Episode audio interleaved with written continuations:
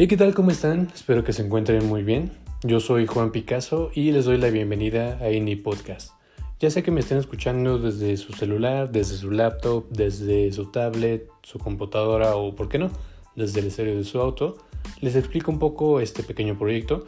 Es un podcast personal e independiente que surgió con la única razón de poder compartir con todos los que me estén escuchando un poco acerca de mis gustos en cuanto a ocio y entretenimiento y brindarles una experiencia más íntima, más personal, más distinta.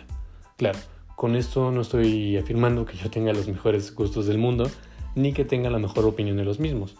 Termina siendo una opinión personal, sí, pero de una forma totalmente objetiva, con la única finalidad de poderlos atraer hacia estos temas y de alguna forma que terminemos compartiendo los mismos gustos.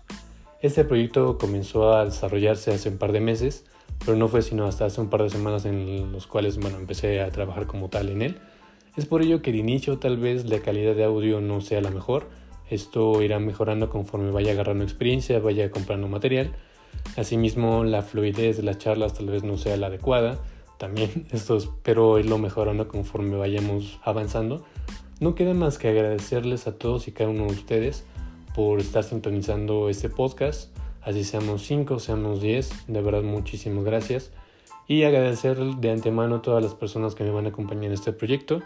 Eh, voy a contar con la presencia de amigas y amigos que me van a acompañar en algunos capítulos, con los cuales voy a poder desarrollar muchísimo mejor cada uno de los temas que estemos tratando en los episodios, ya que son personas que yo me acerqué para poder comentarles acerca de este proyecto y bueno, tienen muchísimo más conocimiento del tema que se va a tratar. Así que nada, no me queda más que agradecer, espero poder contar con su apoyo y de verdad, muchísimas gracias.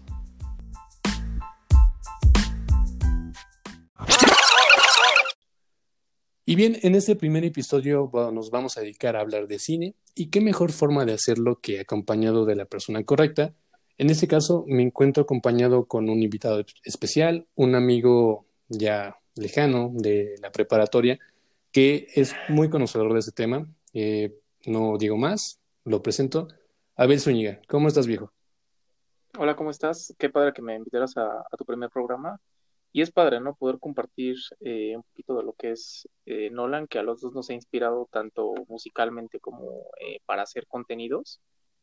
Y es lo padre, ¿no? Yo, bueno, yo, qué bueno que me hayas invitado. Yo me dedico un poquito a, la publicidad, trabajo en el campus central haciendo animaciones. Mi proyecto de, Murales en Movimiento ha tenido algunas menciones y bueno, ahorita me encuentro desarrollando una aplicación de, recorridos virtuales. Y bueno, en cuanto a cine, pues me gusta muchísimo, quiero dedicarme a, series o a hacer cine, me gusta muchísimo escribir guiones y bueno, también he trabajado un poquito en eso. Ahorita pues estrené un corto hace poquito y pues ahí andamos esperando que nos vaya bien en un futuro. Y bueno, qué padre estar aquí para platicar de, de, pues de Nolan, ¿no? Que es lo que está ahorita en boga de todos, un tema padrísimo. Claro, claro. No, y mencionar que el gusto es mío, viejo. Ya dentro de unos años, espero que no sean tantos, cuando ya seas famoso y tengas todas tus producciones, pueda yo decir que Abel Zúñiga estuvo en el primer episodio de mi podcast. De verdad es un orgullo contar contigo, porque, em, bueno, la gente que lo esté escuchando probablemente no nos conozca. Yo te conozco desde hace años y yo sé que eres una persona que ha trabajado muchísimo, que se ha esforzado. Yo he visto parte de tu contenido, parte de lo que has hecho, lo que has posteado en redes sociales, sobre todo en Instagram, es un material bastante interesante, un concepto pues nuevo. La verdad, yo no había visto algo similar en, en otros proyectos independientes, de verdad me da muchísimo gusto. Específicamente hablando ya de Nolan, o sea, ya metiéndonos en el tema de Nolan, vi que eh, comenzaron a reestrenar mucha de su filmografía. Obviamente esto a consecuencia, a raíz de que se iba a estrenar Tenet. Y eh, me comentabas que tú tuviste la oportunidad de poder acudir a ver alguna de sus restrenos, ¿no? Sí, ver, creo que ver The Dark Knight en pantalla grande de nuevo, ver Inception en pantalla grande, no es comparable con tener en la sala de tu casa. La experiencia sí cambia, ¿no? O sea, un par de fanáticos que vi por ahí, unos tres, cuatro personas, ¿no? O sea, que traían su playera y dices, es que somos los que amamos esto, ¿no? O sea, vas al cine porque amas lo que vas a ver, creo que ese es el término, o sea, vas y, y Tenet se vende como la película para, para volver a reapartir la industria del cine, ¿no? Por darle un poquito más de empuje. Y creo que, pues, puede ser una alternativa, padre, ¿no? O sea, consumir algo nuevo y de las viejas es como una manera de decir, pues apelamos a esta nostalgia, ¿no? Que, que muchas personas están sintiendo.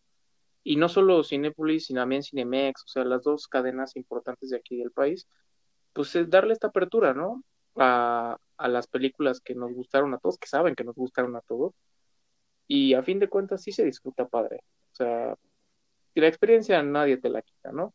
Obviamente siempre es bueno ir en horarios vacíos con todas las medidas de seguridad, pero no es comparable, ¿no? O sea, sí es padre experimentar eso. Y más de Nolan, que es como, ya es un género, o sea, sí podríamos hablar de que este hombre, ah, tener tres, cuatro reestrenos en el, de su misma película eh, por dos meses, es, eso es ya tener un nombre, ¿no? Ya es ser un ícono, ¿no? De, de este momento. Claro, yo creo que Christopher Nolan sería de esos de, ese grupo selecto de directores contemporáneos que como dices, ha ganado de alguna forma su fama, más que nada su fama, eh, todo el trabajo que ha hecho, pues lo ha ido posicionando eh, en cuanto a la industria del cine y se ha ganado un nombre importante. Ya hablando directamente de Nolan, no vamos a contar como tal la historia de su vida, porque para eso es muy fácil, únicamente lo googleas y te va a aparecer, sino que vamos a opinar un poco eh, de su filmografía, de la idea, de los conceptos que tiene Christopher Nolan a través de su carrera. Comenzaré con una pregunta, por así decirlo, básica, pero que se va a tornar interesante. Para ti, ¿qué significa Christopher Nolan? Para ti, ¿qué es? Cuando escuchas su nombre, ¿qué se te viene a la cabeza? Eh, es un rompecabezas. Eh, todo lo que vemos en él es un, es un reto.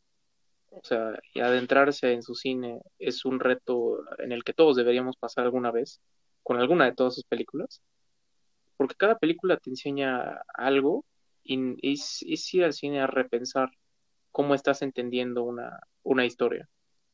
Obviamente, tú puedes contarme una historia de pies a cabeza y el orden puede estar normal, puede ser una historia sencilla, pero la manera en que él cuenta una historia es transmitir un poquito de cómo tú experimentarías esa historia. No es solo es verla, es experimentar la historia. Creo que yo lo, yo lo veo como un rompecabezas que tienes que experimentar. Y a mí me ha transmitido todo eso, ¿no? Que la audiencia tiene que formar parte de lo que tú estás haciendo.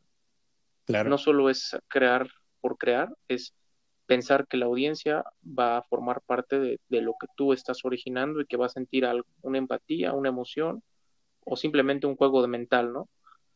Creo que él tiene muy entendido una semiótica con la audiencia, ¿no?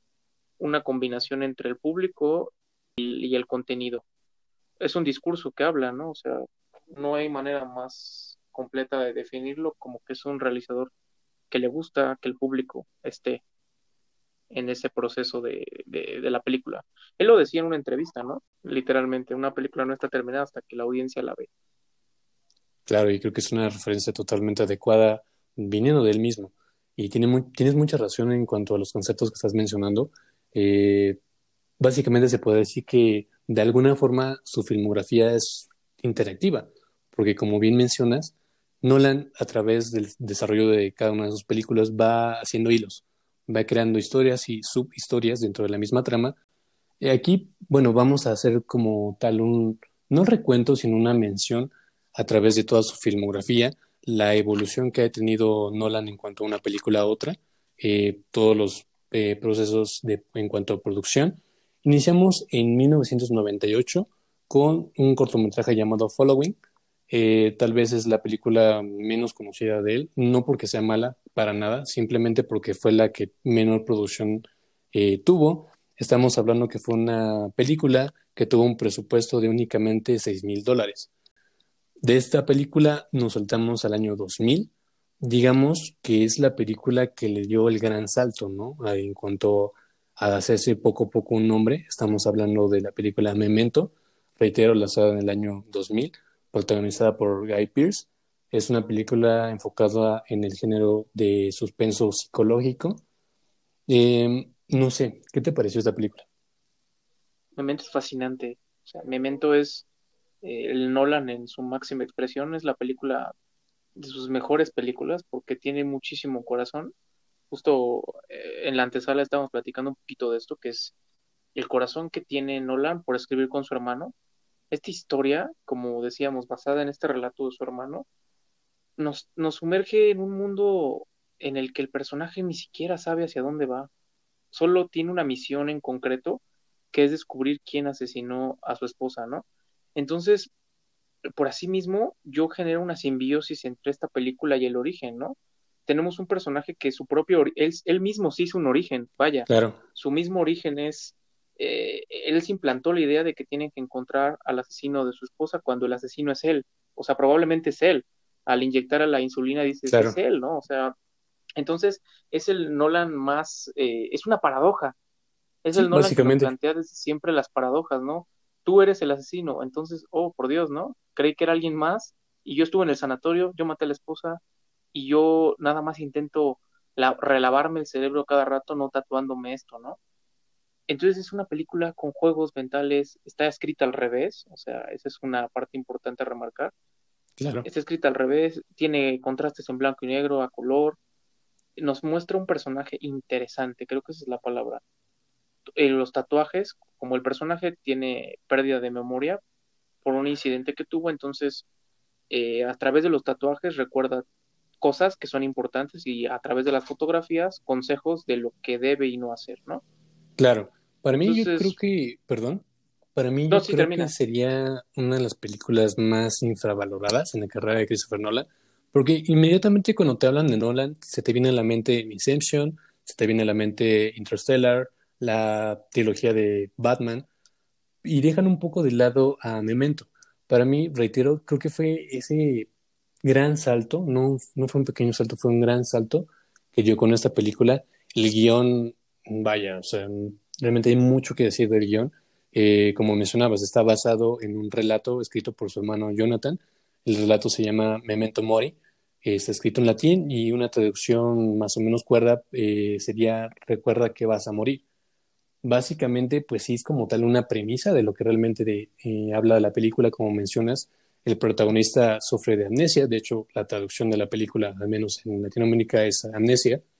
Y es un personaje que pues está tratando de descubrirse a sí mismo primero, porque como bien mencionas, no sabe quién es sufre este, falta de memoria a corto plazo. Entonces, los únicos recuerdos que tiene, el último recuerdo que tiene básicamente es el asesinato de su esposa. Entonces, la trama gira en torno a la búsqueda de este personaje eh, en cuanto al asesino de su esposa. Lo que a mí me agrada es que es una película no lineal.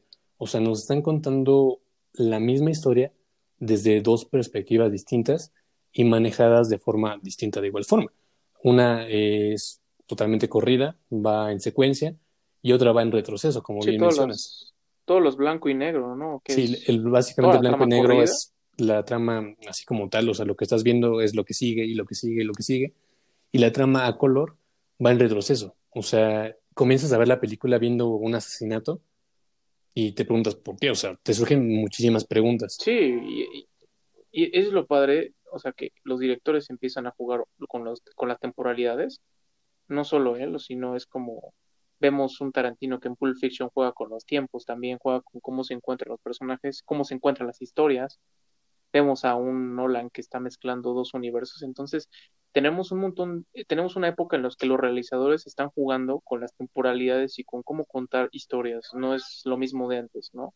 Claro. Es una evolución a cómo contar historias, que ahorita ya no nos parece tan, tan innovador, porque pues tenemos a, a, a Iñárritu contando historias y su trilogía de la muerte que está dispersa, o sea que son, que todos los hechos se relacionan con un solo acto, pues ya muchos directores actualmente lo van aplicando, entonces creo que fue tendencia en esa época, por eso Memento, o sea, viene con un presupuesto bajo, con una idea fresca, una idea muy de festivalera, justo con lo que comentábamos, ¿no? Que a través de estos festivales se van conociendo películas que vale la pena verse, o sea, que son interesantes, que son frescas, que presentan directores nuevos, y es ahí lo que lo catapulta, ¿no?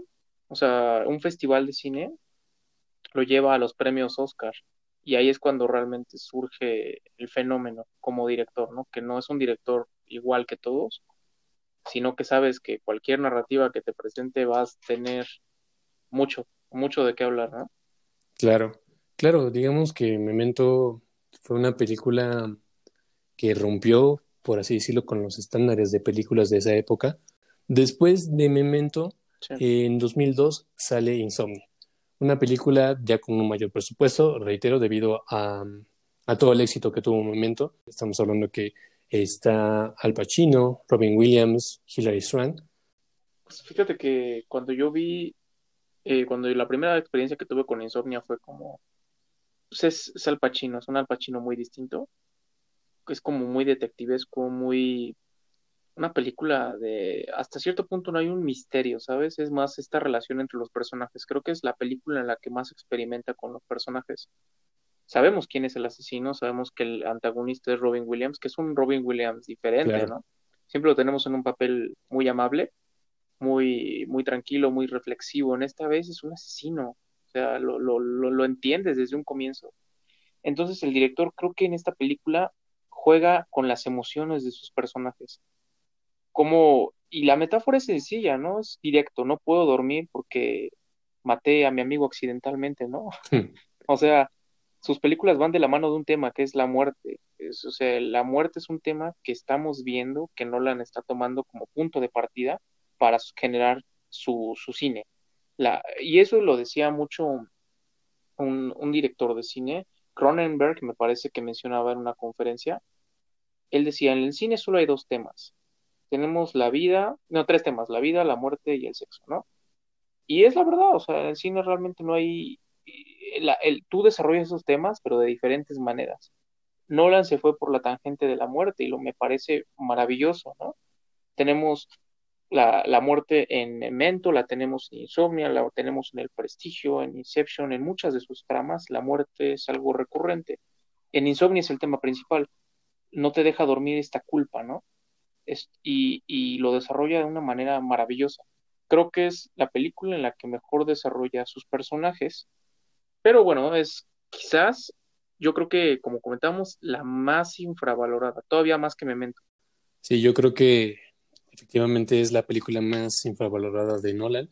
Y me quedo muchísimo con lo que comentaste en cuanto al desarrollo de los personajes, que tal vez sea la película que mejor y mayor desarrollo tenga en cuanto a sus personajes. O sea, independientemente, tenemos un Al Pacino, por ejemplo. Eh, nosotros tenemos como tal un estereotipo de Al Pacino, de sus películas en las que suele actuar, y aquí es totalmente distinto. De nuevo, tenemos a un Robin Williams, que también tenemos un estereotipo más o menos marcado de las películas en las que suele aparecer, y aquí es totalmente distinto. Eh, después de esto, eh, Nolan, junto a Warner, decidió realizar un reboot, por así llamarlo, de, de Batman.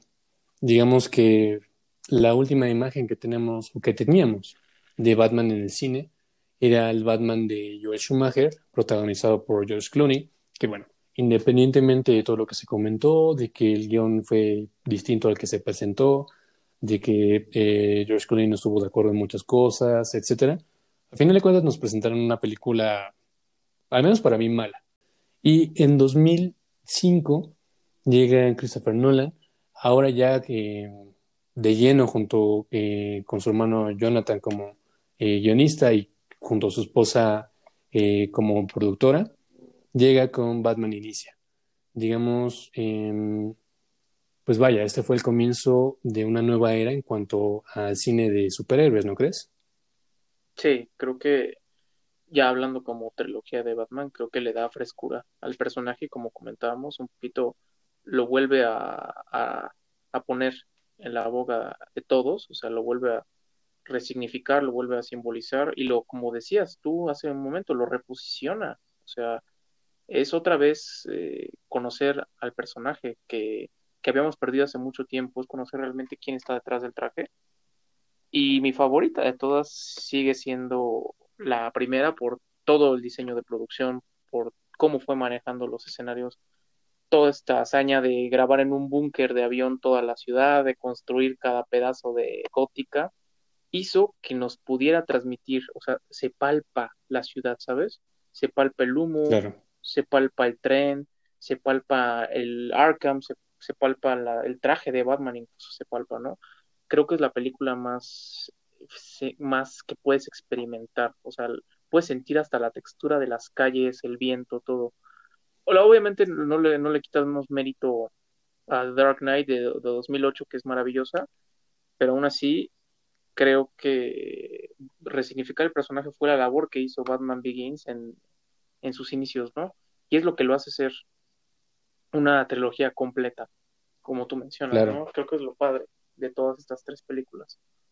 Claro, y por así decirlo, retomando de nuevo el tema de infravalorado, tal vez dentro de esas tres películas, Batman Begins vendría siendo la más infravalorada, porque bueno, cuando hablamos ¿eh? de la trilogía de Nolan, inmediatamente en la cabeza se nos mete The Dark Knight. Sinceramente, eh, fue un comienzo bastante increíble. O sea, yo siempre he sido fan de Batman.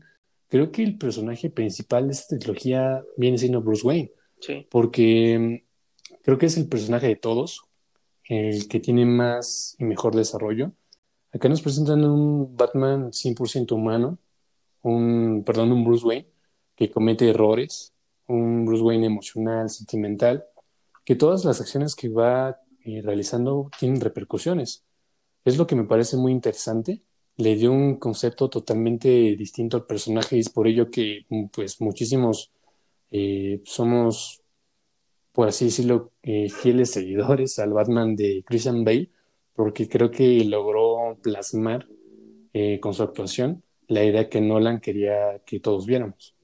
Sí, o sea, creo que conocemos perfectamente bien a más a Bruce que a Batman, ¿no? Creo que ese es que lo que comentaba hace un momento, no me molesta verlo en pantalla porque realmente el personaje está bien construido, entonces es una película de cómo un hombre está persiguiendo esa, esa, esa lucha interna, ¿no? O sea, esas caídas que él tiene, o sea, como que metafóricamente podríamos tener la película incluso sin el propio Batman, ¿no? Podría ser una película de un agente como tal que descubre casos, un detective, ¿no? O sea, se sumergió muchísimo en la atmósfera del detective, tanto en la primera parte como en la segunda, que nos vendió al personaje, o sea, como lo más importante, a Bruce Wayne detrás del traje, ¿no? Creo que eso fue lo que nos gusta de Batman, ¿no? Que sientes empatía, cuando en otras películas podrías decir que solo es un oligarca, un millonario, y aquí realmente experimentas eh, esos pensamientos, ¿no? Los haces más tuyos,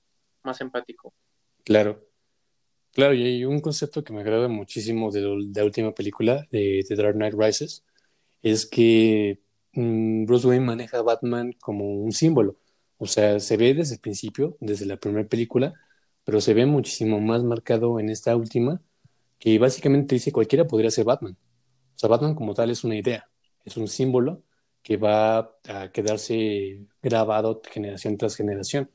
Entonces, esta idea lo quiere transmitir es una idea de justicia, de ciertos valores, y que en la manta lo podría llevar cualquiera. Es lo que me agradó muchísimo de este concepto que Nolan quiso imprimirle al personaje de Batman. Y totalmente diferente, por ejemplo, al Batman más reciente, al Batman de Ben Affleck, que va más enfocado a un universo en el cual pues ya existen otros personajes como Superman, como Flash, como Wonder Woman, etcétera. Es un Batman, pues, más. Mm, aparte de físico, más eh, surreal, más de ficción. Y acá es un Batman que, si bien sigue siendo ficción, eh, de alguna forma nos hace preguntarnos que tal vez podría ser real, porque son situaciones, por así decirlo, más reales, más creíbles, ¿no?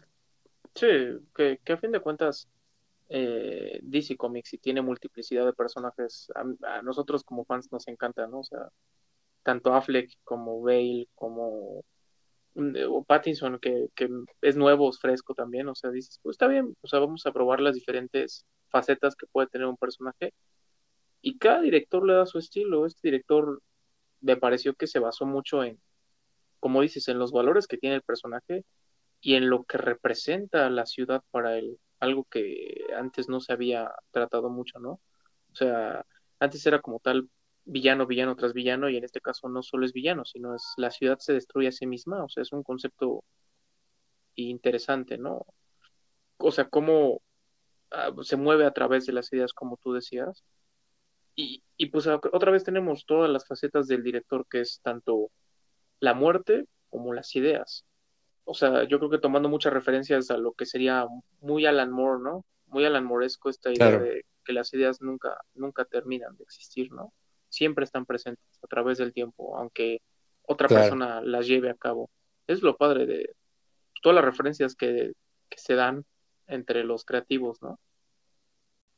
Claro, de, sin duda coincido. Y el último punto, como bonus, por así decirlo, eh, mencionar que en esa trilogía fue donde Christopher Nolan empezó a trabajar con Hans Zimmer, compositor que, bueno, le agregó cierta esencia distintiva a las películas de Nolan, incluso jugando muchas veces con los silencios, por ejemplo, específicamente hablando de la trilogía de Batman, eh, la escena en la, primera pelea contra Bane es una escena totalmente en silencio, que únicamente se escuchan, pues vaya, los golpes, eh, las reacciones de los personajes, y me agrada muchísimo que sepa jugar tanto con los silencios como, como tal con los sonidos. Después ya pasamos, por así decirlo, a la polémica. No estoy diciendo que sea una mala película, sino simplemente fue una película que dio muchísimo de qué hablar. Estamos hablando y llegando al año 2010 con la película Inception. Y es una película, reitero, no quiero decir polémica, pero se puede sacar mucho. Es una película bastante, bastante crítica, ¿no crees? Sí, Inception es como eh, prácticamente toda la redención de los personajes que ha creado Nolan hasta la actualidad. Y, es, y el concepto es padre, o sea, creo que peca un poco de sobreexplicar las ideas, pero al final de cuentas es un juego interesantísimo. O sea, estamos hablando de todo el principio es como la preproducción de una película todo la segunda parte es la producción y el desenlace es como ya el montaje final, ¿no? Es como si viéramos la realización de una película transformada en Qué interesante, ¿eh? de la historia, ¿no? Si no, no lo habías pensado de esa manera, no, es increíble. No, es la primera vez que escucho este pues vaya un desarrollo así. Me parece muy interesante y concuerdo. Sí, pues se, quedaron de acuerdo, o sea, prácticamente, ¿no? Es, el director, ¿no? Que el productor es este eh, Cop, ¿no? Está buscando quién no, más bien el productor es Aito. El productor es, el, Aito, es el productor. El director es, es, es, Leonardo DiCaprio en el papel de Cobb. Y va buscando su elenco, ¿no? Busca a su diseñador de arte, que es la arquitecta. Busca su, al que le pone el sedante, que es el que el.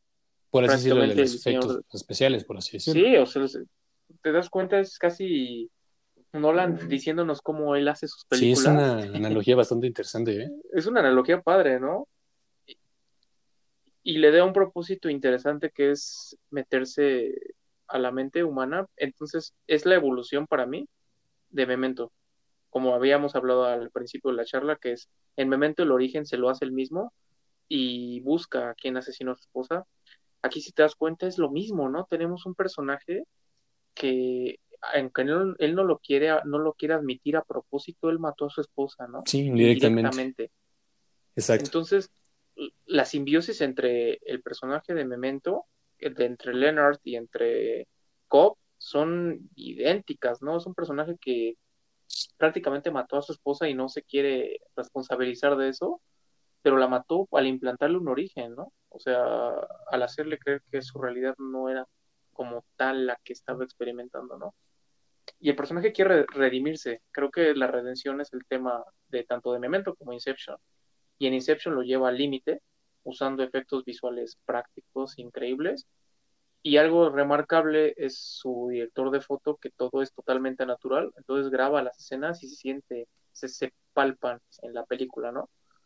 Son 35 milímetros muy orgánico, muy natural, no se siente falsa, la, la película se siente todavía real, a pesar de que ya pasaron 10 años, entonces eh, es muy, creo que es de lo más de sus mejores películas. Estoy entre Memento, Inception, quizás Interstellar, pero bueno, ya hablaremos después. Y Tenet es la más innovadora de todas, pero no la que más me gusta. Pero ya llegaremos a ese punto, ¿no? Sí, sin duda fue una, o sea, si estamos hablando que Memento fue una película que rompió estereotipos en ese entonces, hablar de Inception es llevar al límite esa rotura de, de estereotipos Em, corrígeme si no me equivoco, eh, el director de fotografía es el mismo de las películas anteriores, ¿no? Estamos hablando de Wally Fipster. Sí. Entonces es, todas las escenas tenían una atmósfera muy, muy padre, muy orgánica, muy, no tan impresionante, sino más acercada hacia los personajes. Muy bien iluminada, muy tranquilo, las tomas muy, muy planos generales completos, o sea, de pies a cabeza, y con Hoyte es el cambio hacia las locaciones. O sea, con Hoyte nos presentan cosas un poco más, no sé si llamarlo épico, pero con Hoyte entra las superproducciones. Creo que ese es el término que quiero emplear. Porque Inception, a pesar de ser una producción gigante, se siente muy íntima. Y ya cuando hablamos de Dunkirk y hablamos de Interstellar, son producciones enormes, o sea, ya se siente la IMAX ahí, o sea, se palpa algo gigantesco. Sí, claro. Y de hecho es algo que quería comentar, eh, del aprovechamiento que tiene en cuanto a estas nuevas tecnologías, o más que nada tecnologías, formatos. Estamos hablando de IMAX. Eh, Christopher Nolan también es bien conocido por saber, eh, vaya, saber utilizar y explotar al máximo ese formato que le da otro matiz, le da otra, mm, otro significado, por así decirlo. Eh, quienes hayan tenido la fortuna de ver alguna película en formato IMAX, no me dejaron mentir, o sea, es una experiencia totalmente distinta. Estamos hablando de una pantalla muchísimo más grande, tomas distintas, que, que aprovechan como tal la totalidad de, de, la cámara que se está usando, el formato, el audio, sobre todo yo que soy, bueno, yo estudio ingeniería en audio, el formato del audio que presenta una secuencia en IMAX es totalmente distinta y totalmente increíble. Hablar de Christopher Nolan, sin duda alguna, es hablar del origen, hablar de Inception.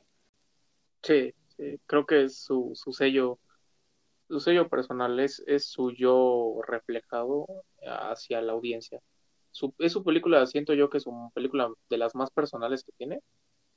Obviamente tiene sus, sus fallas en su, siempre peca de sobreexplicación, como pleonasmo cinematográfico, si lo llamamos así, que es como ser muy, o sea, muy remarcar demasiado las ideas, pero aún así es una película muy, muy buena, o sea, es maravillosa, cada momento te sumerge en la narrativa que, que te va dando, entonces creo que sí es entendible, no es complicada. Creo que las complicaciones empiezan a llegar muchísimo después, porque muchos mencionas que esta película es difícil de entender, creo que ya viéndola un par de veces ya no hay ningún problema, ¿no? Sí. Sí, yo tuve que verla, de, o sea, obviamente a esas alturas ya estamos hablando que la he visto casi una decena de veces, pero al tal grado de llegar a entenderla, yo creo que a la segunda, tal vez a la tercera ya totalmente llegué a, a entenderla. Me, me pasó totalmente distinto, ya pasamos a la siguiente. Estamos hablando de Interstellar, lanzada en 2014. Así de verdad es mi película favorita. No, no solamente de Christopher Nolan, sino mm, mi película favorita de todas las que existen. Eh, sobre todo porque yo soy amante de la ciencia. O sea, tal vez en otra vida yo hubiese sido físico, teórico, científico, no lo sé. Eh, pero bueno, en esta, en esta vida me tocó ser músico. Y en esta película, eh, yo recuerdo que salió justo en la época en la que yo tenía una materia en la preparatoria llamada Físico-Química. Veíamos muchísimos temas de física cuántica y demás. Justo sale esta película y habla de los mismos conceptos.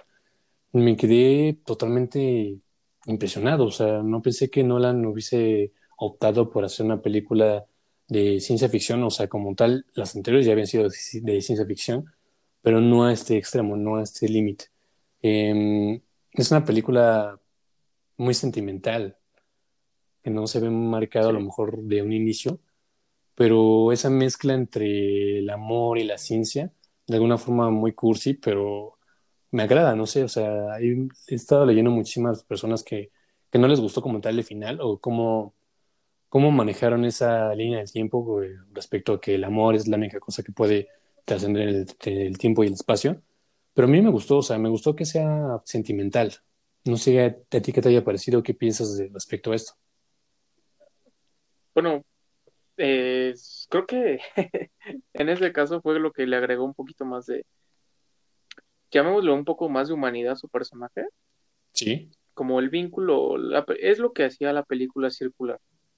Yo, en esa parte también, luego como que nos sacó, a mí en lo particular sí me sacó de onda. Claro, Cuando dice, esta es la respuesta, dices, ok, ok, ok, barajéamela más despacio. Pero creo que es lo que hace que la película sea circular. Que él tenga que regresar por alguna razón, ¿sabes? Esa es la motivación, volver por, por, no solo por mí, sino por el porvenir de alguien que me importa. Entonces, pues quisiéramos o no, tenía que concluir de esa forma, porque así marca el inicio del relato. O sea, tenía que ser un relato circular en el que hace todo un viaje trascendental, no es el mismo de antes, entiende que no tuvo que irse, pero entiende que quizás la respuesta, bueno, va a estar en un futuro, o sea, como que eh, es un viaje en el que el personaje acepta acepta realmente cuál era su destino y sí necesitaba terminar así. A pesar de que se sienta muy rosado el final, claro. necesitaba terminar de esa forma, de una manera en la que conectaras al personaje que está en la Tierra y, y, a él. O sea, es como la importancia que se van dando el uno al otro. Porque la relación es la que guía todo el viaje, ¿sabes? ¿Cuánto tiempo me voy a quedar aquí, no? ¿Cuánto tiempo voy a estar en este planeta si no, no voy a regresar a la Tierra?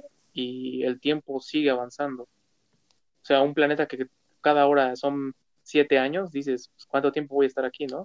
Claro. Entonces, está padrísimo todo este viaje que va teniendo el personaje. Claro, de hecho lo menciona creo que el personaje de Michael Caine, básicamente pues este es un viaje interestelar, el nombre que le da a la película. A mí lo que me gusta muchísimo es la exactitud física, la exactitud científica que tiene esta película, porque no es como que nada más haya decidido realizar una película sobre viajes en el tiempo, viajes en el espacio y nada más porque sí. O sea, tuvo fundamentos teóricos y científicos bastante sustentables. Eh, tengo entendido que el físico teórico Kip Thorne fue quien estuvo como productor ejecutivo. Eh, con él se estuvo consultando muchos términos científicos. De, vaya, o sea, a mí lo que me gustó muchísimo, o sea, yo la película, la primera vez que la vi en el cine, la vi varias veces, tuve la fortuna de verla en formato IMAX. Y vaya, o sea, fue toda una experiencia increíble, hermosa. En la parte donde llega el agujero de gusano, eh, cuando nos presentan el agujero negro. En ese entonces, cuando salió la película, todavía no se tenía esta información, o sea, eran puras hipótesis, puras ecuaciones eh, diferenciales que más o menos teorizaban un concepto de agujero negro. Y una vez que se filtró, bueno, no se había filtrado, más bien se publicó como tal la primera imagen de un agujero negro, yo me sentí incluso como nostálgico, al saber que esa película me sentó como las bases de una idea colectiva que tendría la, la gente respecto a un agujero negro. Eso, Es que creo que esa es la idea, ¿no? Es el poder de la ciencia ficción eh, no, a construir una narrativa Mm, fomentando o sentando las bases de lo que podría ser. Claro. ¿No? O sea, eso que tú mencionas es, pues va a ser esto, ¿no? O sea, no es como que queramos eso, o sea, son bases reales teóricas que podrían servirle en un futuro a bases científicas, ¿no? ¿Quién te dice que no, que no se utilizó esto, no? Claro. Sí, la verdad es una película muy bien desarrollada, muy bien escrita. Creo que, no sé, o sea, tú tendrás tu opinión, pero creo que en, en cuanto a la relación que Nolan-Zimmer, creo que es la película en la cual eh, Hans Zimmer logra... explota al máximo, Sí, llega a su cima, o sea, no estoy diciendo que sus demás trabajos sean malos, al contrario, o sea, son, para mí Hans Zimmer es de los mejores compositores de cine que han existido, pero creo que lo que hizo en Interstellar, o sea, cada vez que no puedo dormir, pongo mis audífonos y me pongo a escuchar el soundtrack de Interstellar, porque es relajante, pero al mismo tiempo te mete tensión. Por ejemplo, lo que mencionabas, el planeta de Miller, donde cada minuto son ocho años, no recuerdo exactamente. Eh, la canción que suena de fondo durante la estancia de los personajes en este planeta va sonando un clic, pero yo cuando escuché este sonido, bueno, vi la película, yo pensé que este clic era cada segundo, o sea, que era un metrónomo que estaba programado cada segundo pero no, o sea, eran intervalos de tiempo marcados ya, establecidos ya, en el cual cada vez que eh, sonaba el clic, creo que estaba pasando un año, no recuerdo exactamente. O sea, esos detalles eh, tan marcados me parecieron tan increíbles.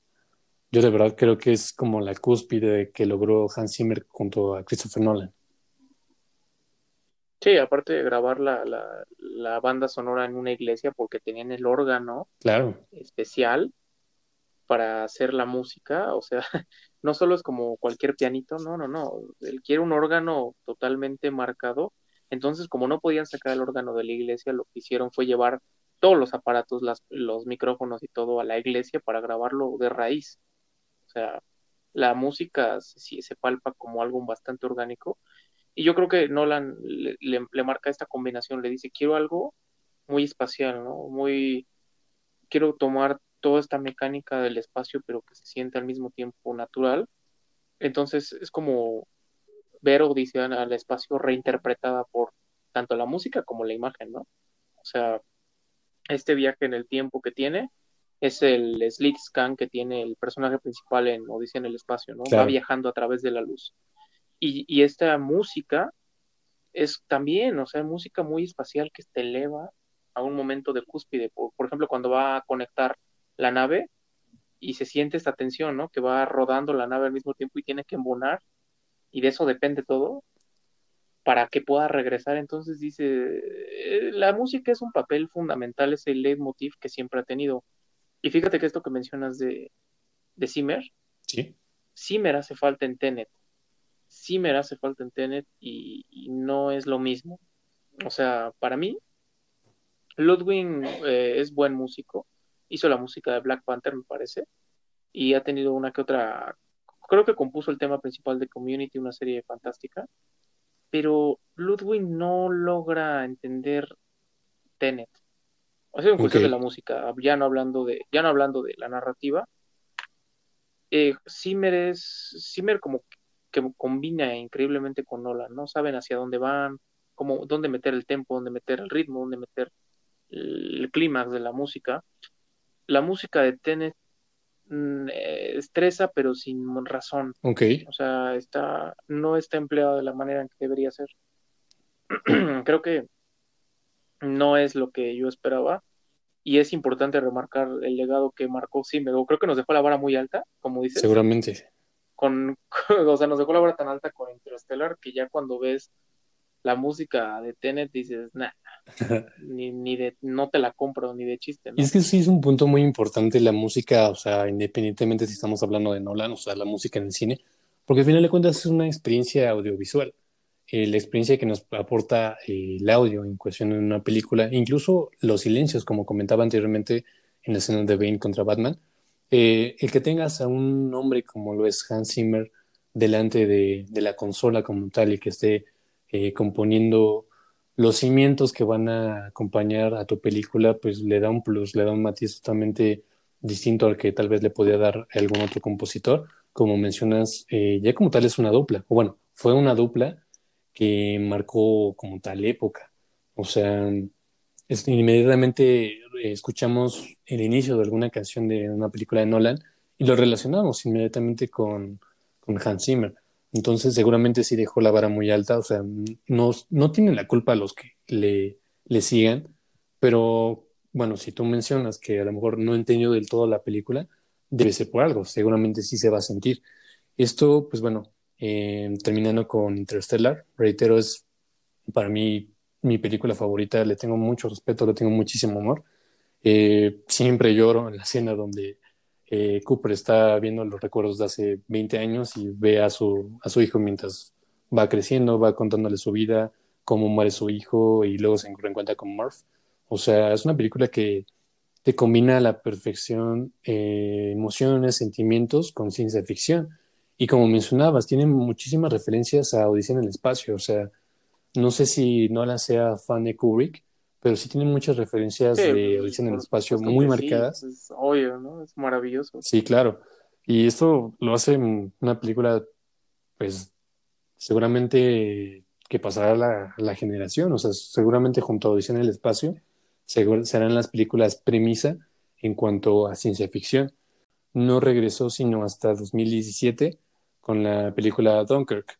Es una película bélica es la primera película bélica eh, que dirige Christopher Nolan. creo que lo que lo que caracteriza a Dunkirk es el conflicto.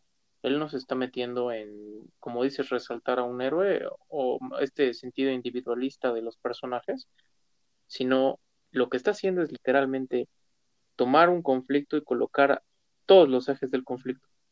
Los soldados no tienen la culpa del conflicto, ¿no? Claro. es más el líder, ¿no? El líder que quiere quitarlos a todos de la playa porque ya la vio difícil, ahí está el conflicto, ¿no? Pero realmente los soldados están luchando por sobrevivir, no hay de otra. Entonces, ves, vemos por un lado al soldado que salva a todos, que es Tom Hardy en el avión, y al final es arrestado y dices, oye, ¿no? ¿Qué clase de justicia es esta, no? Pues es la guerra, ¿no? No hay, eh, no empatizas con ninguno porque a fin de cuentas dices, todos están sufriendo exactamente lo mismo. Entonces, lo que logró hacer en esa película fue darnos la antesala a lo que se llama experimentación. Es un show experimental, o sea, literalmente no quiere que, que sentamos un personaje. Él desde un principio no nos está haciendo sentir a un personaje importante individualista, no, no, no, son un conjunto de actores que están en, el en la misma circunstancia enfrentando la guerra. No hay otro conflicto más que la guerra en sí misma, entonces creo que como experiencia es la experiencia más grande que he tenido en el cine. Y ya de aclaro, es la más grande, no es mi película favorita, okay. pero es la experiencia más grande que he tenido en el cine de, en general. O sea, es el sonido es impresionante, las balas detrás de ti, la música que era un reloj constante. Cinematográficamente es la experiencia más grande que he tenido. Sí, claro. Después de ver, rever Odisea en el espacio en su restreno, fue las, quizás entre la primera y segunda experiencia más grande que he tenido en el cine. Y no es mi película favorita, pero eh, definitivamente es una experiencia cinematográfica que ningún director podría haber hecho, porque todos los directores hubieran hecho, que no es mala, pero tendríamos un Saving Private Ryan con Spielberg, pues muy, pues, figuras más reconocibles, ¿no? O tenemos hasta el último hombre con Mel Gibson, que estuvo por esa misma época y dices, pues es un héroe, ¿no? O sea, tenemos al héroe en la guerra y sí, eh, sientes muchísima más empatía con esa historia porque te hace algo natural, ¿no? Algo más común. Pero Tenet es la guerra cruda, ¿no? O sea, no hay amigos ni nada, es... Hasta te hace pensar, no sé si lo has razonado tú, ¿cómo ven la guerra los grandes líderes? Pues Tenet, ¿no? Hay que sacar un montón de gente y moverla a este otro lado no estás empatizando con ninguno, los ves como ejes, como objetos hasta cierto punto. Entonces podríamos hacer una metáfora que el propio director nos está haciendo sentir como si fuéramos nosotros los líderes, ¿no? Como si nosotros pudiéramos mover de un lado a otro a nuestros soldados sin sentir nada hacia ellos. Creo que ese es lo importante de la película. Claro, y tiene mucho, eh, mucho sentido. O sea, se podría sentir incluso como una una partida de ajedrez, o sea, tú eres un peón o cualquier elemento de una tabla de ajedrez y tú no tienes conciencia, o sea, tú actúas conforme a las órdenes que te están, te están este, inculcando. Eh, me agrada muchísimo a mí la parte que Nolan lo presenta una película desde tres puntos de vista distintos, tres perspectivas, y lo hace con, con elementos de batalla como tal, o sea, nos presenta en la perspectiva de tierra, la perspectiva de mar y la de aire, eh, cada uno pues con sus respectivos protagonistas que tienen el mismo fin, que al final de cuentas es combatir y ganar la guerra, en este caso la batalla. Me agradó muchísimo que al final de cuentas las tres historias se terminan conectando y como mencionas, eh, la, el aporte que le da la música, hacer mención honorífica que este fue el última, la última película en la cual Hans Zimmer trabajó con Christopher Nolan y la composición que le dio, como mencionas, en algunas en algunos temas que la canción era como tal un reloj, se sentía una tensión increíble. O sea, yo también la vi en cine, la vi en formato IMAX. No sé si podría decir que a lo mejor fue la mejor experiencia de, mi vida en cuanto a cine, pero sí fue una muy buena. O sea, son interesantes, vaya. O sea, 1917 a mí me gustó un poquito más, pero por nada más por el simple hecho de que Roger Dickens estaba ahí, no hay otra cosa. O sea, no es como tal que sea, podríamos empatarlas, pero realmente para mí ese, ese tipo de narrativas van de la mano de la fotografía y de la música y de la mezcla de sonido. Y a un tema que estaría padre debatir aquí para darle pie a Tenet, estaría padre hablar un poquito de lo que es la edición, porque pues teníamos a Lee Smith como editor principal en toda la, casi toda la filmografía de Nolan. Y Lee Smith deja la edición en Tenet. Entonces también la edición cambia en esta película, o sea, es la, te digo por eso que es la película más innovadora, porque cambió su músico, cambió su fotógrafo y cambió su editor, ¿no?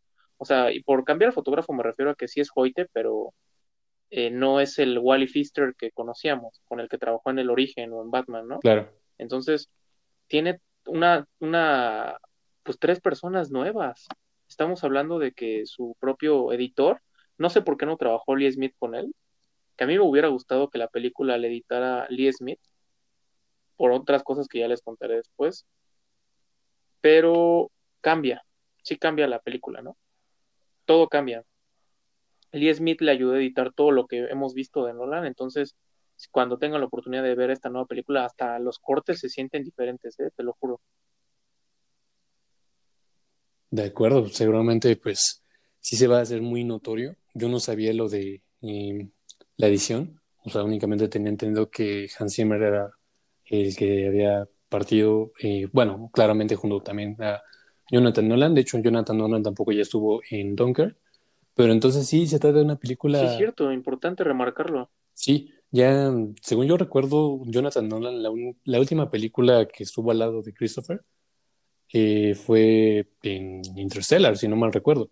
Porque ya en Dunker, eh, los únicos productores fueron, bueno, Christopher junto a su esposa Emma Thomas, y el guion estuvo a cargo del mismo Christopher.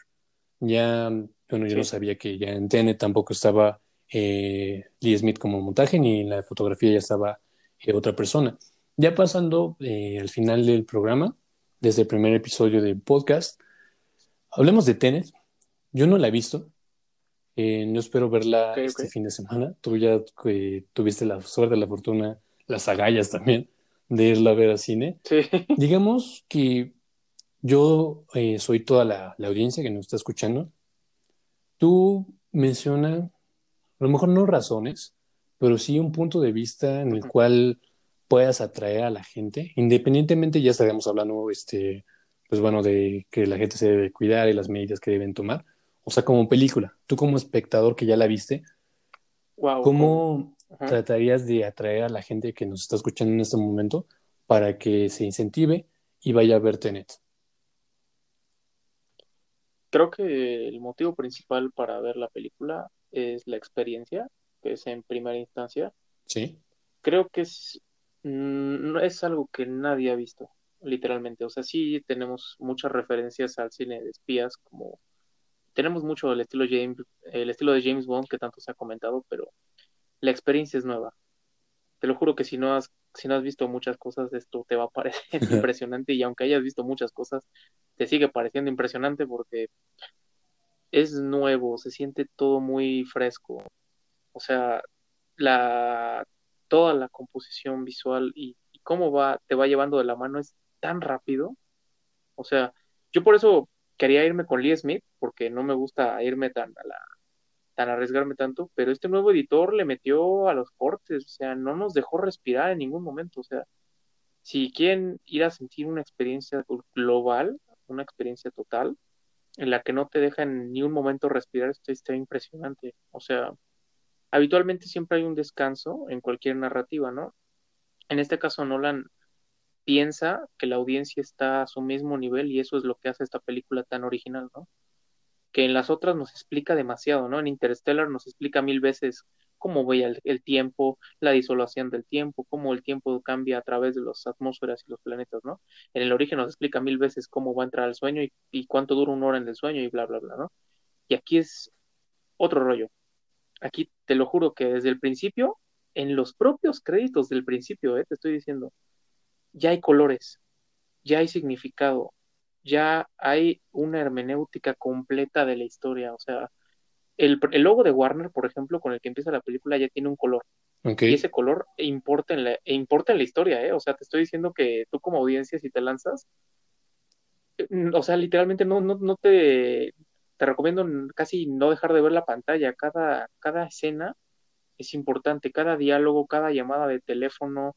O sea, literalmente, si vas a ver esta película es sumergir, sumergir, o sea, es una película que te sumerge desde los créditos, porque importan los créditos. O sea, importan las letras, importa lo, lo, que está de fondo. O sea, es la película más detallada de Nolan, así.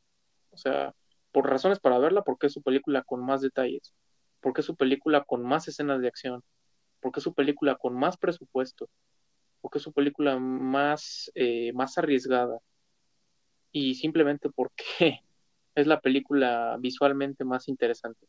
O sea, esas son las razones por las cuales verla, a grosso modo, ¿no? Claro. Pues bueno, ahí está, para todos aquellos que gusten de asistir al cine de su preferencia. La verdad, pues el hecho también de que sea una película de Christopher Nolan le da un plus, ya sabiendo y conociendo su trayectoria, sus películas, em, creo que vale la pena muchísimo. Ahora ya enfocándonos un poco a la situación actual, es evidente que, pues bueno, no, no es lo mismo eh, ver una película en el cine hoy en día a verla hace, no sé, siete, ocho meses, pero em, creo que si se llegaran a, arriesgar, por así decirlo, a ver una película, esta sería la, opción adecuada. Eh, no olviden que si lo lleguen, si lo llegan a hacer, pues bueno, con las medidas sanitarias, eh, todas las medidas sanitarias posibles, llámese eh, cubrebocas, gel antibacterial, ir sobre todo a funciones no tan concurridas. No es como que exista un horario en el cual la gente no vaya, pero es bien sabido que en las funciones de matiné no hay tanta gente como lo puede ser a las 6, 7, 8 de la tarde, tarde-noche. Entonces tal vez sería un horario apropiado. También intenten verla e ir solos, o sea, no estoy diciendo que, que tengan que ir solos forzosamente, pero entre menos gente exista en las salas de cine, mejor. Así, pues bueno, se evitan muchas razones de contagio. Reitero, esto ya es a consideración personal no estamos intentando venderles un producto, eh, que bueno fuera que nos estuviera pagando Warner. Warner, si nos estás escuchando, por favor, estamos haciendo promoción a tu película. Pero eh, sin duda alguna, creo que es una película que valdrá, valdrá muchísimo la pena. Eh, como mencionó Abel, pues es una película totalmente nueva en cuestión de que, pues incluso en, el, en cuanto al equipo con el que trabajó Nolan, son personas totalmente distintas y se ve reflejado en el trabajo final. Entonces ya estaremos comentando, ya estaremos viendo este, qué tal esta película. Quienes ya la hayan visto, eh, sin duda alguna, pues sería interesante intercambiar opiniones. Eh, les vamos a dejar nuestras redes sociales. Eh, no sé si gustas decir tu Twitter, si es que tienes Twitter, Abel, o si no tu Instagram para que la gente pueda seguirte. claro, claro. En Instagram estoy como arroba bensuram o sea, Bensuram, así como arroba Bensuram, y pues ahí publico casi todo lo que, fotografías, videos eh, promocionales de todo lo que hago, entonces está, ahí está mi red social principal. Yo Twitter casi no uso, entonces en Instagram mejor. Perfecto.